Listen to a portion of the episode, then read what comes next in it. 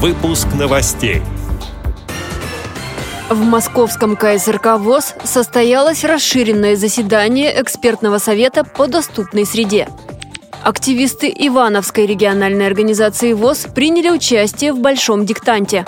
Творческие коллективы Красноярской специальной библиотеки удачно выступили на городском фестивале. Регионы готовятся к масштабному всероссийскому забегу. Далее об этом подробнее в студии Анастасия Худякова. Здравствуйте. В КСРК ВОЗ прошло расширенное заседание экспертного совета по доступной среде при Центральном правлении ВОЗ.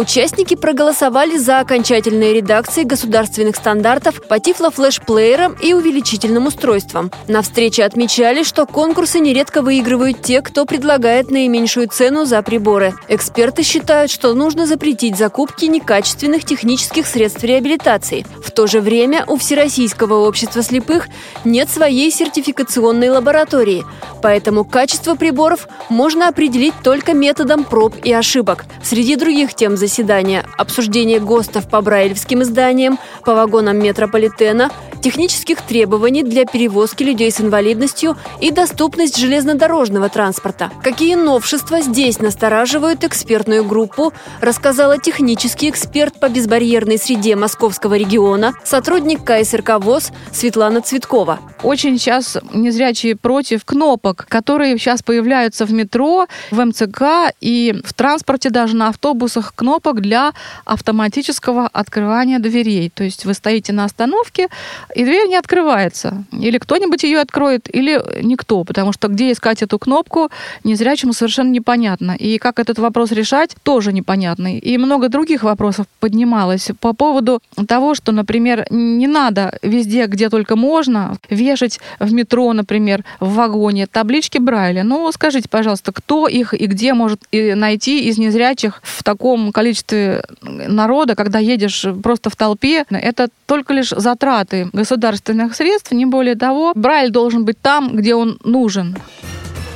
Активисты Ивановской региональной организации ВОЗ провели свой тотальный диктант. Социальная акция одновременно прошла на семи площадках. Она получила название «Большой ВОСовский диктант. Страницы истории перелистываем вместе». Участники ответили на 31 вопрос теста по истории Всероссийского общества слепых, Ивановской региональной организации ВОЗ. Были подготовлены также вопросы на знание истории региона. Незрячие люди писали по Брайлю, а слабовидящие – на обычных обычных листах бумаги. Событие приурочили к 95-летию региональной организации ВОЗ, юбилей которой будет отмечаться в августе. Репортаж о большом диктанте вышел в программе «Вести», ГТРК и в телерадио. В Красноярске прошел городской фестиваль художественного творчества и декоративно-прикладного искусства людей с ограниченными возможностями здоровья «Горница». На нем удачно выступили коллективы Краевой специальной библиотеки. Инклюзивный театр «Вектор А» получил диплом лауреата второй степени в номинации «Театральное искусство». Также артисты взяли все призовые места в номинации «Художественное чтение». Их отметили за выразительное прочтение рассказа Астафьева «Бабушка с малиной» и за декламацию стихотворений, в том числе собственного сочинения. А участники вокально-инструментальной группы «Ретро» Красноярской специальной библиотеки на фестивале «Горница» стали лауреатами второй и третьей степени. Они показали виртуозное владение музыкальными инструментами и покорили жюри душевными голосами. В это воскресенье в регионах пройдет всероссийский полумарафон – в столице на этот раз соревнования пройдут и среди детей. Накануне московского полумарафона 18 мая они будут соревноваться на небольших дистанциях в зависимости от возраста. Что касается самого московского полумарафона, то, по словам организаторов, аудитория с каждым разом качественно растет. Встречаются случаи, когда люди из бегунов-любителей превращаются в профессионалов. Также некоторые участники бегут целыми группами. Например, незрячие люди.